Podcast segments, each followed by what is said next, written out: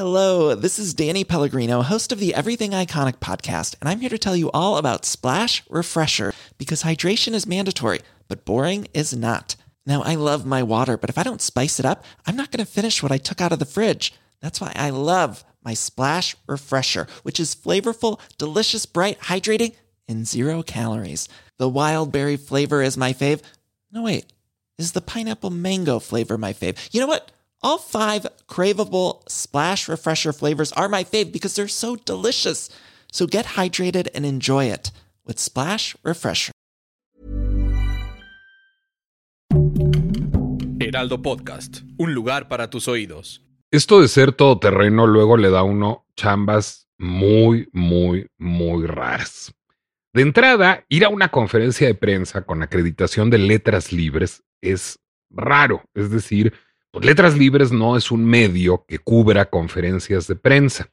Entonces, de pronto, estar parado afuera del Condesa DF entre el compañero de La Quien y el compañero de TV Notas, que ambos estaban, pues para que lo dejaran a uno pasar a la conferencia de prensa diciendo de dónde viene de letras libres, pues no deja de ser un poco raro. De entrada, además, pues este, el personal encargado de atender a los medios de comunicación no tenía muy claro qué era letras libres en aquel momento. Entonces, pues este, se hacían un poco de bolas. Pero finalmente me dejaron entrar como reportero contratado por Letras Libres para cubrir una de las pocas conferencias de prensa que ha cubierto Letras Libres a lo largo de su historia como publicación heredera de Octavio Paz, heredera de vuelta que ha tenido al timón Enrique Krause, por la que han desfilado Aurelio Asiain, Christopher Domínguez, y que tuvo como una de sus grandes editores a Fernanda Solórzano, que es una mujer brillante y perversa, y que un día me habló y me dijo, te quiero hacer una asignación sobre letras libres, y yo estaba emocionadísimo pensando que me iban a poner a reseñar un libro de Judith Butler o que me iban a poner a ensayar sobre Yates, y no. Fernanda Solórzano me mandó a cubrir la conferencia de prensa de Paris Hilton para Letras Libres. Y me pidió que hiciera yo una crónica de la conferencia de prensa de Paris Hilton, lo que habla de que Fernanda Solórzano es, por supuesto, una extraordinaria editora, además de muchas otras cosas que es en esta vida. Pues ahí me tienen en el Condesa DF, en medio de los compañeros reporteros y reporteros gráficos, esperando a que se manifestara Paris Hilton, que llegó tarde. En medio de eso se servía, que no me oiga algún amigo mío, pero se servía champaña con hielo, cosa que siempre me ha parecido harto dudosa. La gente brindaba con champaña con hielo. Apareció Paris Hilton, vestida de Paris Hilton, como se la puedan imaginar, y sí, por supuesto, el atuendo era rosa, faltaba más. Hizo, para beneficio de la prensa ahí conjugada, la cara de Paris Hilton, ya saben, esta cosa que tenía como de jorobarse un poquito y como meter la cabeza como tortuguita y ver para abajo y luego como levantar la mirada aviesamente. Y empezó a responder, pues, las preguntas preguntas que le hacían los compañeros, este, cada quien de acuerdo a su medio. Es decir, pues probablemente eh, el, de Televisa le preguntó qué es lo que más le gustaba de México y de los mexicanos, y seguramente el de TV Notas le preguntó de su video sexual, y seguramente el de quién le preguntó de su última línea de zapatos de moda. Y yo me, le hice pues la pregunta de letras libres que había que ofrecerle, o sea, una pregunta alevosa, mamona y superior. Y entonces la pensé durante horas porque solo iba a tener chance de hacer una pregunta y le dije, con cara de ingenuidad además, Paris, tú eres una mujer que hace tantas cosas, te has dedicado a tantas actividades a lo largo de tu vida profesional, ¿qué dirías que haces? ¿Tú a qué te dedicas? Cuando pones tu definición de puesto, ¿tú qué dices que es tu oficio? Y ella me contestó, soy una marca, I'm a brand. Me lo dijo así, tal cual. No lo pensó, no se hizo bolas. Rapidísimo me dijo, I'm a brand. Yo le agradecí, se hizo un silencio más o menos sepulcral en medio de esa conferencia de prensa. Luego ya le siguieron preguntando de sus romances y sus zapatos y sus abuelos y esas cosas que habla uno con Paris Hilton. Y yo me fui a entregarle a Fernanda el texto que me había encargado y por supuesto era el tipo de pregunta que Fernanda pretendía que yo le hiciera y se publicó en Letras Libres y ahí lo pueden consultar en el archivo de Letras Libres. Ahora que pienso en ese episodio de mi vida profesional y que releo ese texto tantos años después, debe hacer 15 años de esta historia probablemente, Paris Hilton estaba en el candelero absoluto, pues pienso en que era una visionaria y en que estuvo en un momento fundacional, pues digamos, del Zeitgeist, en un momento en donde había un viraje, digamos, en cómo estaba transformándose el ecosistema de la comunicación, de la mercadotecnia y de los negocios. Los que llegábamos a ver a Paris Hilton ese día, digamos, si, si teníamos algún interés en la historia de la cultura popular, pues pensábamos que lo que era Paris Hilton era una rica heredera alocada, a madcap heiress, decían en los años 30 en Estados Unidos. Es decir, alguien heredero de la tradición de Brenda Fraser, de Barbara Houghton, de Doris Duke, es decir, una de estas mujeres que habían heredado una gran fortuna, una gran fortuna tabacalera o ferroviaria o de tiendas departamentales u hotelera, como en el caso de Paris Hilton, y que se habían entregado a una vida alocada, de acuerdo al síndrome de la pobre niña rica, en donde alternaban la extravagancia con el sufrimiento y hacían soñar y rabiar al público. Bueno, tan fue un estereotipo esto en los Estados Unidos de la depresión en los años 30 que pues empezó a haber una serie de películas que abordaban, que exploraban el estereotipo de la rica heredera alocada. A lo mejor los amantes del cine clásico Recuerdan películas como Sucedió una noche de Frank Capra, la que arrasó con los Oscars en 1934 con Claudette Colbert, o My Man Godfrey de 1936 con Carol Lombard, o Bringing Up Baby, uno de los grandes clásicos de Howard Hawks de 1938 con Katherine Hepburn. Bueno, pues en todas esas películas, todas esas actrices son ricas herederas alocadas, que, digamos, están muy consentidas, que viven una vida desenfrenada y fiestera a propósito de pues la fortuna que tienen para costeársela, pero que están insatisfechas emocionalmente y que encuentran en todos los casos solaz y encuentran propósito a la vida, no solo en el amor, sino digamos en conocer realidades sociales distintas a la propia. Ese género fue muy famoso en los años 30 y fue un síntoma de la depresión. Y las ricas herederas así se comportaban. En los años 60, 70, decidieron ya, digamos, ser un poquito más extravagantes. Es decir, por ejemplo, recordemos a las superestrellas de la Factory de Andy Warhol. Bueno, pues esas eran ricas herederas. Es decir, mujeres como Baby Jane Holzer o como Bridget Berlin o como Viva eran herederas de fortunas de abolengo de Estados Unidos que de pronto querían vivir intensamente y no conformarse a los roles de género y de clase que les habían sido asignados e irse a vivir locas aventuras artísticas con Andy Warhol y tener la propia Eddie Sedgwick, que es quizás la más famosa de todas ellas, pues sus 15 minutos de fama.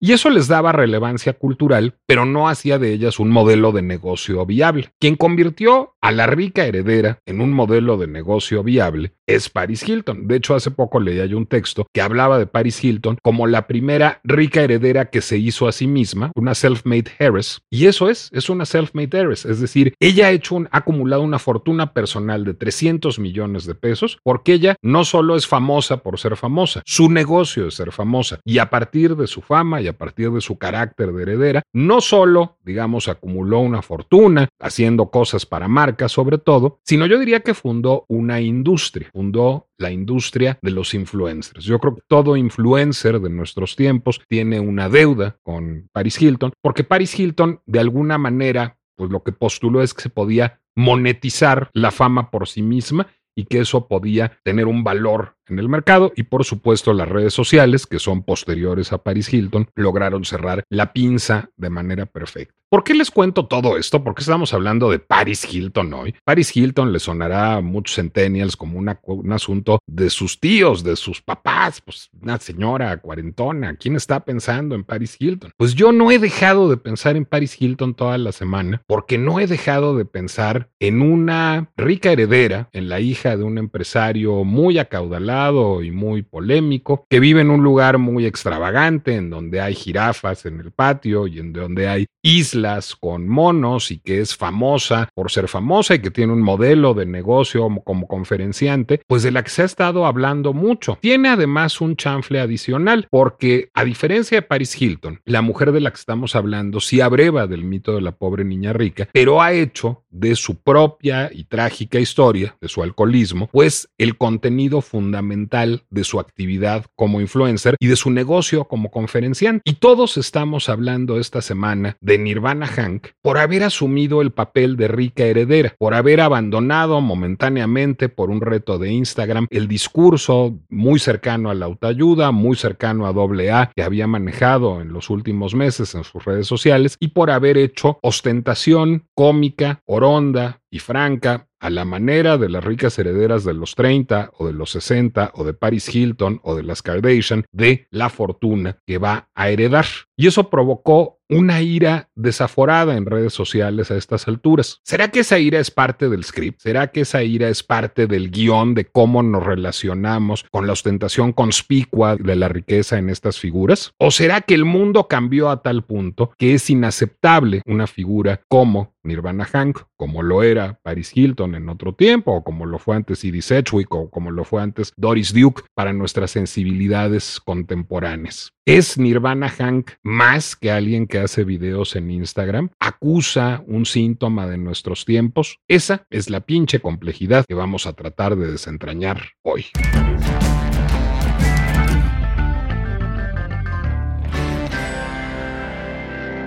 Soy Nicolás Alvarado, me da mucho gusto darles la bienvenida a La pinche complejidad, el podcast que hago para El Heraldo Podcast, en donde a propósito de casi cualquier cosa, podemos tener discusiones complejísimas, incluidos los TikToks de Nirvana Hank, que creo que interpelan mucho los valores de la sociedad contemporánea, porque en efecto, pues digamos, todo parece indicar que nuestra relación con la riqueza ha cambiado, que nuestra relación con el género ha cambiado, que nuestra relación con el bienestar animal ha cambiado, y sin embargo, pues a la hora de problematizarse todo esto a propósito del video que publica la semana pasada Nirvana Hank, en donde en efecto aparecen jirafas en el patio de su casa e, e islas artificiales con changos y comedores para múltiples personas y los casinos de su papá, pues se genera una, no, sé si un debate, no sé si estamos debatiendo, pero se genera un escándalo y un clima de pánico moral en las redes sociales que bien vale dilucidar. este podcast no podría tener otra invitada que la que tenemos hoy. De hecho, si no existiera esta mujer, yo no hubiera hecho este podcast. Pero gracias a que existe Laura Manso, es que me animo a hacer un podcast sobre Nirvana Hank por dos razones. Porque Laura Manso es una mujer que entiende el género, que entiende la sociedad, y que lo entiende desde múltiples ópticas, diría desde una óptica académica, una periodística y otra cercana al activismo, pero también porque Laura Manso estuvo ahí, Estuvo ahí generacionalmente porque somos más o menos de la misma rodada, pero además estuvo ahí porque cuando yo conocí a Laura Manso, Laura Manso era editora de La Quién y era editora de la revista Quién justo en un momento de transición, justo en ese momento en que estábamos dejando de preocuparnos por la realeza y las estrellas de la farándula y estábamos empezando a pensar en influencers porque estaba empezando a ver redes sociales. Laura, gracias como siempre por estar aquí y a ver ¿Cómo ha cambiado ese mundo del periodismo de sociales y de nuestra relación con las celebridades y particularmente con las ricas herederas de los tiempos, si no de María Castaña, sí de Paris Hilton, a estos tiempos. Nicolás, me, fascinan tus entradas, introducciones, eh, contextualizas como nadie. Gracias por la invitación, feliz de estar aquí. Y pues sí, yo fui a dar este por por azares del destino, no porque precisamente yo levantara la mano este, queriendo ser editora de quién, pero fui, fui muy feliz siendo editora de quién, me pareció este, un, trabajo y una aventura extraordinaria en tiempos extraordinarios también de esa, de esa publicación. Pues unas cosas han cambiado y otras no, más allá del mundo digital y más allá de que el papel, pues, las revistas ya poco se venden, queda su marca, eh, poco se venden en papel, queda su marca las que han hecho historia y las que han sabido también trascender al, mundo digital. Eh, ¿qué, ¿Qué sí ha cambiado? Me acuerdo particularmente, por ejemplo, del tema de los paparazzi. Ese, negocio se murió. ¿no? Ese, ese, negocio prácticamente se murió, ¿no? Todavía quedan algunos por ahí, todavía este, se hacen algunos negocios, era un negocio millonario, los fotógrafos que lograban colarse a fotografiar con grandes lentes a la princesa Diana o a, cualquier otra celebridad, eh, sola, acompañada, con su nuevo romance, en fachas, no en fachas, como fuera, era interesante y era vendible. Y, y, se hizo mucho dinero. En quien el presupuesto que tenía la revista asignado cuando yo llegué en 2010 era yo creo que de, todo el presupuesto, yo creo que un 40% se iba en paparazzi, ¿no? Y tenía un gran presupuesto esa, esa revista. Entonces, lo que sí, sí fue una decisión eh, particularmente eh, mía, después de intentar entender este, cómo funcionaba eso, de que, de que ese dinero ya no se iba a usar, pero porque el mundo estaba cambiando, ¿no? Porque, no por otra cosa, el mundo eh, empezaban las redes sociales eh, y decidimos que ya no íbamos a, hacer paparazzi, que íbamos a hacer otro tipo de periodismo. Pero eso no significaba que los lectores no quisieran ver la intimidad o lo que no se ve eh, en, en, una película o en una sesión de fotos para una revista. Pero justamente ahí déjame interrumpirte, Laura, porque ahí creo que también cambió nuestra idea de qué era una celebridad. Déjame contarte un ejercicio. Muchos años después, tú ya no trabajabas en quién.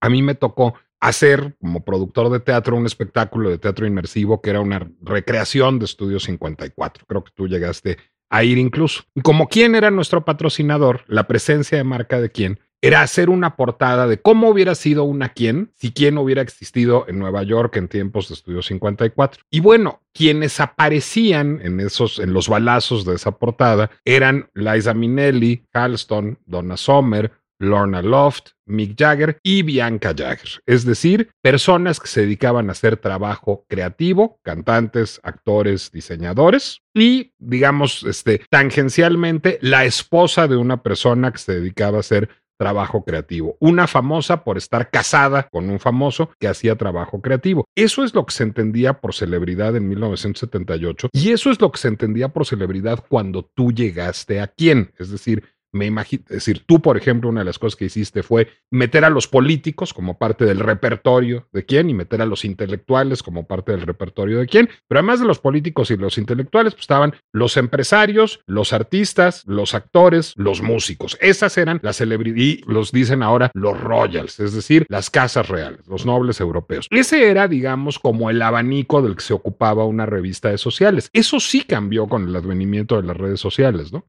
Sin duda, no, y lo agendas muy bien. Paris Hilton, previo a, a las redes sociales, hizo del personal branding, ¿no? Lo suyo. O sea, ¿quién, quién mejor hay muchos personajes del personal branding, pero, pero en este sentido de cómo esta, le llamas rica heredera, hace un negocio de sí misma a partir de ella, de su nombre, de su nombre. Su nombre podía eh, escribirse sobre un zapato, sobre cualquier otro producto, cualquier otro servicio, y su nombre vendía, ¿no? Lo dices bien, una visionaria. Ahora, ¿Qué permitieron el mundo digital? Pues lo sabemos todos, que cualquier otra persona, ¿no? Pudiera convertirse en un personaje relevante porque tenía en su mano un teléfono y acceso sin costo, ¿no? A, este, a las redes sociales y poder publicar lo que se le viniera en gana, ¿no? Entonces, sí, estas cuatro verticales que nosotros manejábamos, ¿no? Las celebridades este, del mundo del espectáculo, la realeza, la política y lo social, donde pues los empresarios ahí este, navegan, ¿no? Este, en un par, eh, pues ya no eran cuatro, ya era cualquiera. Sin embargo, el morbo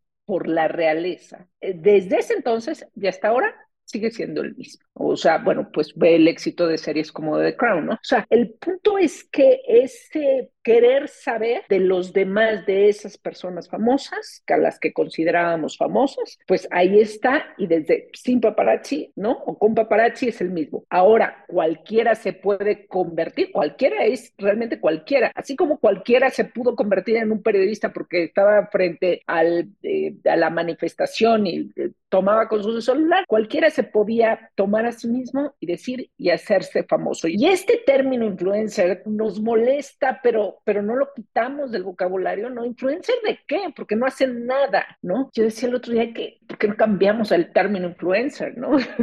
bueno, influencer, ¿qué significa? El que no hace nada, pero logró cierta audiencia en redes sociales, o el que sí hace algo y logra audiencia en redes sociales, pero a partir de hacer algo específico, productivo, con sentido, con, con razón de ser, a el influencer que decían, bueno, pues van a durar muy poco. Los influencers ahora son invitados por las grandes marcas de lujo a las primeras filas de los desfiles de moda París, Nueva York, Milán, Londres, mientras antes solo eran invitados la gente que estaba muy metida en el mundo de la moda, los editores de moda, los editores de las revistas, la gente alrededor de ese mundo, eh, pero ahora, ¿quiénes son los influencers? Entonces, se lograron colar también a otros mundos y nos encontramos con historias, pues, que no podemos creer. Cuando yo vi el TikTok de Nirvana Hank, creí que era una broma de quién sabe quién, ¿no? O sea, lo pasé tan rápido. Luego, cuando se hizo un escándalo, dije, ay, que, claro, era Nirvana, hice todo el recuento. ¿Cómo también puede, me parece interesantísimo, cómo también podemos entender ese mundo de los ricos? Decías hace rato, ya cambió el mundo y nuestra percepción, nuestro entendimiento del trato a los animales cambió realmente. Pues hay esferas que todavía no, ¿no? Hay esferas o burbujas en las que todavía eso no llega a permear. No digo qué trato le estén dando a las jirafas en la casa de los Hanks, porque tal vez le recibe un mejor trato que en el propio zoológico. La verdad, eso no sabemos. Pero, pero hablando de todo está relacionado también con la política, nuestra percepción como mexicanos, hablo particularmente de lo que ha sucedido con Hermana Hank, nuestra percepción como mexicanos de esos ricos, de los ricos que salían en quién, de los ricos que, ¿no? Este, de esos millonarios poderosos eh, y de ese odio que pues el resto, los que no somos y no pertenecemos a ese nivel de riqueza ni de poder, que, que se le Spring is my favorite time to start a new workout routine. With the weather warming up, it feels easier to get into the rhythm of things. Whether you have 20 minutes or an hour for a Pilates class or outdoor guided walk, Peloton has everything you need to help you get going. Get a head start on summer and try Peloton risk-free with Peloton Rentals at onepeloton.com slash bike slash rentals. Manifiesta y que se les ha manifestado históricamente en México, ¿cuál diferencia vino a ser realmente eh, Morena con, los ricos de ahora? Eh, pensaba yo, pensaba yo nada más es, ¿cuál es la diferencia entre el hijo de Andrés Manuel López Obrador y Nirvana Hank? Es una pregunta, pero me parece muy válida para entender cómo entendemos eh, Primero incluso pensar casi en un fenómeno sinérgico entre el cambio de paradigma social y la acción de la prensa del corazón o la prensa de sociales. Es decir, ¿quién es a la fecha una de las revistas más consultadas ahora en digital, en, tu época una de las revistas más vendidas del país? Y es poco la revista que todo el mundo ama odiar, es decir, la gente lee la quien en la cola del súper, compra la quien, ahora consulta las redes sociales de quién y mienta madres de quién todo el día. Quién yo quiero decirles que en tiempo de Laura y ahora en estos tiempos es una revista muy solvente periodísticamente. Es decir, es una revista que hace periodismo de investigación serio, yo diría que muy basado en el modelo de Vanity Fair. Simplemente sus pilares son los pilares que acaba de consignar Laura hace un momento, pero es una revista que me parece eminentemente respetable. No, no es el TV Notas y no es el Lola. Es una revista que tiene solvencia periodística, pero a la gente le irrita y creo que le irrita sobre todo por el tipo de gente que retrata. Yo siento, tú lo, lo, debes haber medido en las épocas en que trabajaste ahí, que la gente compraba un poco quién para encabronarse con la gente que aparecía ahí. Es un poco también mi percepción de Lola, es decir, yo no creo, y, ustedes hacían y hacen a la fecha en quién, reportajes sobre los Hanky, los Slim y los Bayeres, o sea, y no creo que sea gente que le caiga simpática al lector, ni creo Paris Hilton sea una figura que le caiga simpática al lector. Creo que son figuras que pues mueven un poco a ejercer, digamos, el resentimiento. ¿Qué es lo que pasaba con las ricas herederas en la depresión? Ricas herederas ha habido toda la vida. ¿En qué momento se vuelven famosas Brenda Fraser y Doris Duke y Barbara Houghton y Gloria Vanderbilt? En la Gran Depresión en donde finalmente son vehículos para desahogar el resentimiento de un país profundamente desigual. ¿No es un poco eso lo que pasa con figuras como la familia Hank y como muchas de las figuras que aparecen en el ecosistema, digamos, prensa de sociales, influencers, Laura? Sin duda, hay una parte que cierta parte de la audiencia descarga su enojo, su frustración de lo que dices, una realidad desigual, pero hay otra parte realmente que las ama las seguidoras de Paris Hilton, las seguidoras de todas estas influencers, eh, las seguidoras. Son las, hijas, este, digamos, mercadológicas de Paris Hilton directas. Exacto, ajá. Entonces, no solo es realmente odio, hay una parte muy fuerte de aspiración y de modelos a seguir. Eh, y escuchaba yo también hace algunas semanas tu podcast a propósito de lo que sucedió con Movimiento Naranja en, Monterrey, pues eh, la pareja, el señor gobernador Samuel y su esposa, ahora este, aspirante a alcalde, son una pareja clásica de la quien ¿no? De ser editora yo hubiera ido por ellos, los hubiera este, tratado de entrevistar, haciendo preguntas fuertes, directas, interesantes, pero eh, porque hay una parte de la sociedad que los ama. Y, hay, un poco una parte de la sociedad que los, ama y los odia al mismo tiempo, ¿no? Yo creo que sí, yo creo que sí, porque no, eh, la razón es, eh, quisiera ser como ellos, no todos, pero una parte, quisiera ser como ellos, pero no puedo y no veo la manera, no veo el camino cómo cuando en Estados Unidos, eh, con esta otra narrativa del sueño americano, que se ha venido un poco, este, ha sido muy golpeado, pero cuando hay alguien que sí llegó, eh, yo también puedo llegar, es menos resentimiento, es menos odio. El personaje, el sistema, lo que sea, y es también muy válido. En, en, México a veces, a veces no se puede cómo, ¿no? Y también yo metería aquí el, el debate del propio término white ¿no? O sea, lo polémico que puede ser, ¿no? ¿Qué es ser un white ¿Nirvana es white o ahora todo le llamamos white Y por ahí hay una cuenta de redes sociales este, que pues, se popularizó el término hace algunos años, 2017, 2018, no recuerdo bien, pero en donde ahora ahora en 2024 ya todo casi, ya todo puede ser white y uno se burla de sí mismo, ay no, yo soy muy white pero entonces ya no es negativo, pero entonces tampoco estamos haciendo un ejercicio social de vamos realmente a cancelar y a ir en contra de alguien que vive en el privilegio, en su burbuja, que no hace nada por el resto de, de, la gente con la que vive alrededor, la cual no nació en el privilegio como esas personas. O sea, realmente no hay un castigo con el white ¿no? ojalá lo hubiera. Ahora eh, todo es chistoso alrededor de eso. Entonces se cancela otra gente por menos, o sea, por cosas que no tienen nada que ver, ¿no? O sea, con realmente afectar al otro, ¿no? Creo, creo que ese es el, el castigo a la hora de que intentaba uno decirle Ahora, a Nirvana Hank tiene, digamos, una narrativa interesante. Yo voy a confesar algo. Yo no sabía quién era Nirvana Hank hasta la semana pasada. Es decir, sabía que Jorge Hank Ron tenía chingo de hijos y que era viudo y que con ese señor había tenido un chingo de hijos y había como muchos más hijos de otros lados, pero pues, así que esté yo muy interesado en las vicisitudes socioemocionales de la familia Hank, pues no, es decir, eh, es más fácil que lea yo algo político o económico que tenga que ver con la familia Hank que la prensa de sociales de la familia Hank, que pues se me ocurren a lo mejor figuras más glamorosas a las cuales atender.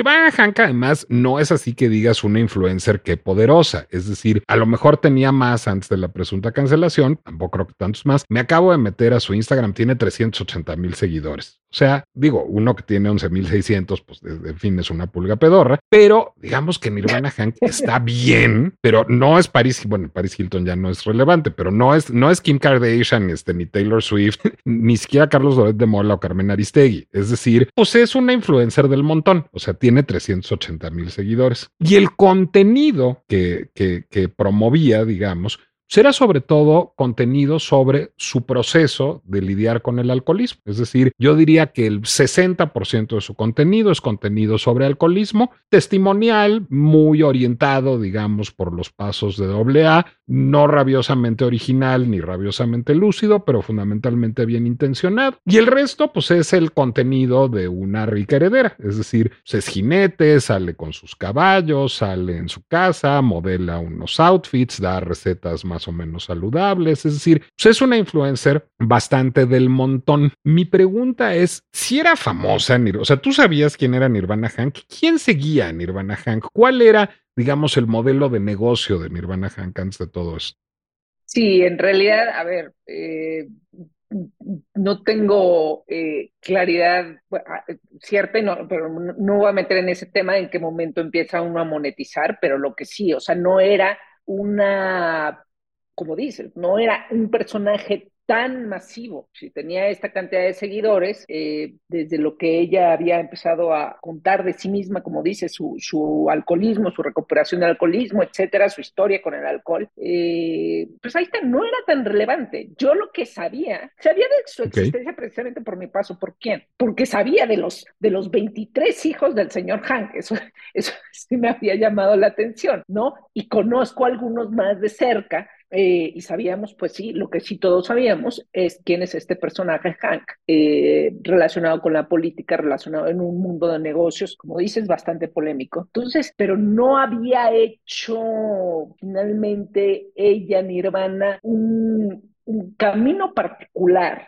en donde, más allá de contar su historia en, el alcoholismo, entonces es ahí donde también sucede, ¿no? Donde cuando el influencer es influencer, ¿y por qué se vuelve influencer? Porque 380 mil seguidores son, son importantes, pues este, no tanto para el millonario mundo de los, de los influencers, pero cuando tienes más de un millón o de cinco no, pues los Juan Pasuritas y los Chantal eh, Torres y los Max Villegas. Los Juan Pasuritas, el Dinder Bess, o sea, sí existen esos personajes, pues creo que, que ella entonces es un tema menor. Sin embargo, así tengas 100 mil seguidores y cometes algo que no le parece a las audiencias y entonces te vuelves más famoso. Y luego me topé con otro, con otro video, probablemente de un amigo suyo, defendiendo a, Nirvana. Entonces, existe todo este rechazo, pero existe también la otra parte, la que, insisto, quienes aman a estos influencers, quienes verdaderamente aman y sienten, tienen sentimientos eh, pues de, admiración profunda por estos personajes, que, que, las defienden. Entonces, pues es navegar por ahí, no sabemos qué va a hacer Nirvana, este, va a seguir. Lo que sí creo que, pues no sé, ya se desapareció, ¿no? Algo tendrá que salir. Pero yo creo que tú pusiste, Laura, el dedo en la llaga de manera muy pertinente, con, un, con una fuga hacia adelante. Pero yo diría primero que quien siguiera a Nirvana Hank es muy probable que lo hiciera por morbo, por seguir a la hija de Jorge Hank Ron. Es decir, su contenido este, de prevención del alcoholismo no está mal, es correcto, pero se me ocurren muchos otros vehículos, digamos, para aprender a combatir el alcohol. Y sonaría, sin duda, sus intenciones deben ser buenas y deben tener que ver con ayudar a otras personas a dejar el alcoholismo, pero también es un modelo de negocio para ella que le permite vender conferencias y le permite ser famosa y le permite ser relevante y está bien, ¿eh? O sea, y, el modelo de negocio este, mío tiene que ver con el pensamiento complejo y el de Laura Manso con la agenda de género. Todos nos estamos ganando la vida, es decir, vendemos un producto. Ahora, más allá de eso, creo que en el momento en que ella hace este video, que es un video menso y que no nos revela nada nuevo de la familia Hank. Que a Jorge Hank Ronk le gustan los animales exóticos, ya lo sabíamos. Que es dueño de Caliente, ya lo sabíamos. Que tiene muchos hijos, ya lo sabíamos. El video no revela nada, simplemente hace ostentación de todo eso. Y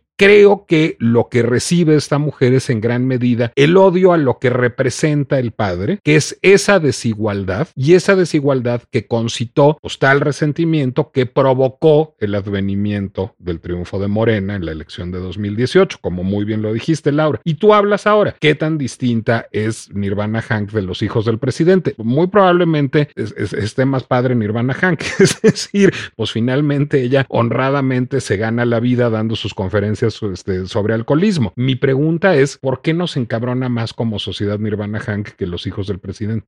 La narrativa de Morena es fuertísima, es poderosísima, es poderosísima ese grado. Creo que es realmente una cosa decepcionante. Creo que desde un lado la sociedad teníamos que cambiar, quitar el poder y el abuso de poder que se ejerció durante años, realmente ver una esperanza en que cambiara. Eso conlleva a cómo entendemos las riquezas. Creo que es tan poderosa la narrativa del presidente que no daña, que no daña ni siquiera si su hijo tiene una casa en Estados Unidos, la famosa casa gris, que si la compró la esposa, que si no, o sea, con toda esta información a medias, con los recientes este, reportajes, que si no hay pruebas, que si hay pruebas, no está teniendo un efecto como el que se tuvo al instante cuando supimos de la Casa Blanca de Peña Nieto, ¿no? Entonces, no está teniendo como un rechazo a, a eso porque lo, lo anterior era tan fuerte y tan pesado, tan grave, que esto es como,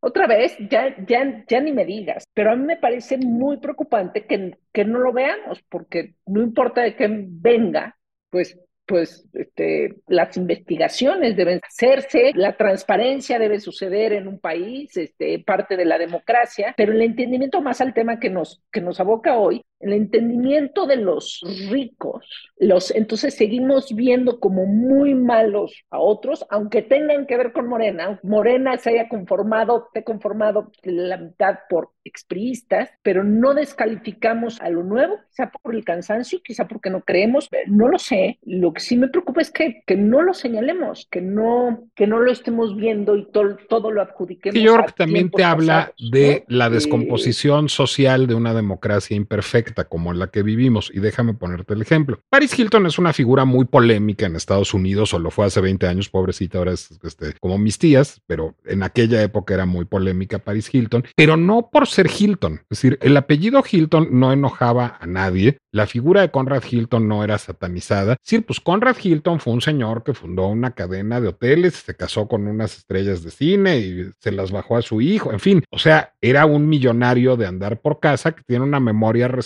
y uno va y se queda en un hotel Hilton con la mano en la cintura en cualquier parte del mundo y nadie detesta a, Conrad Hilton ni a la familia Hilton. Paris Hilton podía ser tenida por frívola o por superficial o por artífice del mercado, lo que sea, pero nadie detestaba moralmente lo que representaba Paris Hilton. Es finalmente una mujer trabajadora que nació en una familia de dinero. Punto. Lo que sucedía con las herederas de los años 30, con estas herederas Barbara Houghton, Brenda Fraser, Doris Duke, sí era, digamos, un poco lo que sucede hoy aquí con Nirvana Hank. Esta ambigüedad, este toma y daca en donde te detesto por, porque representas a una oligarquía que nos tiene sumidos en la desigualdad. Ve como nosotros estamos haciendo cola por un plato de sopa mientras existen las grandes fortunas de Wall Street que acaban de colapsar al país y al mismo tiempo brindaban escapismo y glamour. Y eso usted habla de una democracia en descomposición profundamente desigual en términos sociales y económicos. Y es un poco lo que está pasando aquí. Es decir, finalmente, y creo que lo, diagnosticaste muy bien, Laura, pues es un gran chivo expiatorio Nirvana Hank, porque más allá de si su discurso sobre el alcoholismo es profundo o no, y, y si su video es sensible o no, pues esa jirafa seguramente fue legalmente importada. Como dice, seguramente está mejor cuidada que en muchos zoológicos. Ajá, pues su papá tenía casinos, ya sabemos, y esos negocios son legales. A lo mejor tiene otros negocios que no son legales ese señor, pero esos negocios son legales y nuestras tías y nuestras abuelas van a pasar ahí sus domingos. Es decir, realmente el video no revela nada que no supiéramos ni nada ilegal. Lo que es es un síntoma de cómo no hemos resuelto el problema de la desigualdad en el país y cómo finalmente Morena tampoco lo logró resolver a punta de retórica porque todo es retórica. El problema está profundizado en lugar de atendido, ¿no? Exactamente. Está en la retórica, pero no está en la realidad, no está en nuestro entendimiento como sociedad. Sigue habiendo discriminación, hay más polarización, entonces hay más odio de ambos lados, o sea, no solo este político, sino, sino, sino en lo social. En algún punto yo tenía la esperanza de que, de que la conciencia de de los privilegiados y el privilegio fuera a cambiar, pero por eso ahora me salta lo de white No, no, no, no sirven de nada esos términos que utilizamos más allá de la academia, ¿no? De los términos que se utilizan en lo que está pasando allá afuera. Sigue siendo igual. No, no hemos cambiado mucho ni ha sucedido algún hecho o alguna serie de hechos que nos hagan reflexionar realmente con respecto al otro y con respecto a la igualdad y con respecto a nuestra responsabilidad desde el privilegio. Vaya, no, no, no estoy diciendo que todo el mundo, pero hablo, si se puede generalizar, eh, hay mucha gente de, su privilegio, no lo tiene claro, no lo tiene claro. Que sí sirve. Es, decir, que ya vivimos el episodio de Nirvana Hank, pobre mujer, no se le haber pasado nada mal estos últimos días. Este, ya dijimos una gran cantidad de pendejadas en redes sociales. ¿Hay algo que discutirle a este fenómeno que pudiera ayudarnos a, digamos, combatir este clima de, este círculo vicioso de desigualdad y resentimiento que finalmente equivale a, a pues, una crisis de la ciudadanía? Es decir, ¿hay algo que sí tengamos que discutir? Pues es que yo creo que, que, el tema de la desinformación, los fake news y eso eh, lo, lo, pone bastante complejo, ¿no? El asunto, el reto es tremendo porque podrán debatir los expertos, los sociólogos, los economistas eh, en su nivel y en su círculo, pero a, a, a nivel social, por eso yo decía, quizás sirviera, o sea, no sé si, si Nirvana hiciera un ejercicio de, este, oigan, mi jirafa, aquí está, les enseño les demuestro es, por qué este ataque, o sea, porque además como fue coyuntura con la historia de la otra jirafa, pues yo creo que también eso, eso ayudó a que explotara más. Pero, pero entonces, pues, ¿qué tal si nos demuestra que no es tan mala como estamos pensando, ¿no? Este, ¿y qué, y qué tal si entonces, no, yo no lo sé, pero este, además tengo una fundación que ayuda a los animales este, en peligro de extinción. ¿Saben qué? Me hicieron reflexionar al respecto. Me voy a dar la vuelta. Hablando de branding personal y hablando de Nirvana Hank, si estás necesitando un consultor en estrategias de comunicación, aquí está Laura Manso y realmente te urge. Laura Manso, muchísimas gracias por habernos acompañado en la pinche complejidad. ¿En dónde podemos leerte y escucharte? Muchísimas gracias a ti, Nico. Eh, arroba Laura Manso, estoy en mis redes sociales, ahí, ahí me encuentran. Eh, y luego te leemos en el Universal y en Opinión 51. En el Universal y en Opinión 51, en el Universal cada 15 días, en Opinión este, no soy tan frecuente. Pero este es un y te oímos con las burras ariscas cada semana.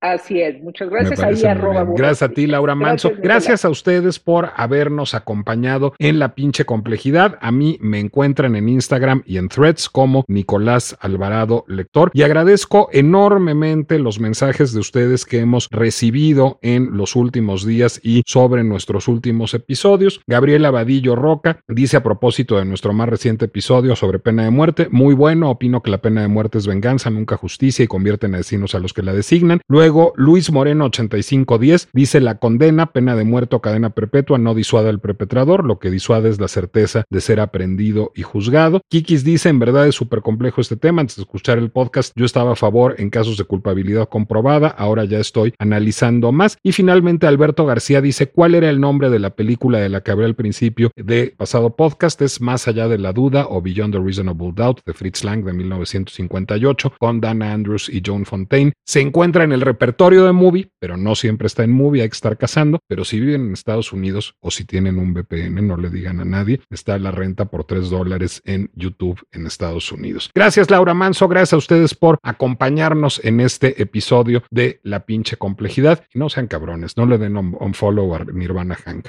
Pobre.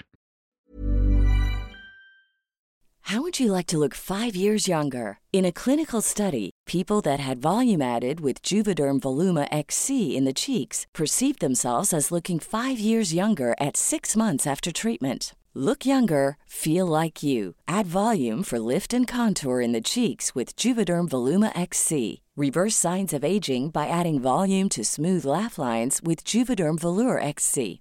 For important safety information and to find a licensed specialist, visit juvederm.com. That's J U V E D E R M.com. Not for people with severe allergic reactions, allergies to lidocaine, or the proteins used in Juvederm. Common side effects include injection site redness, swelling, pain, tenderness, firmness, lumps, bumps, bruising, discoloration, or itching. There's a risk of unintentional injection into a blood vessel, which can cause vision abnormalities, blindness, stroke, temporary scabs, or scarring. Talk to a licensed specialist to find out if it's right for you.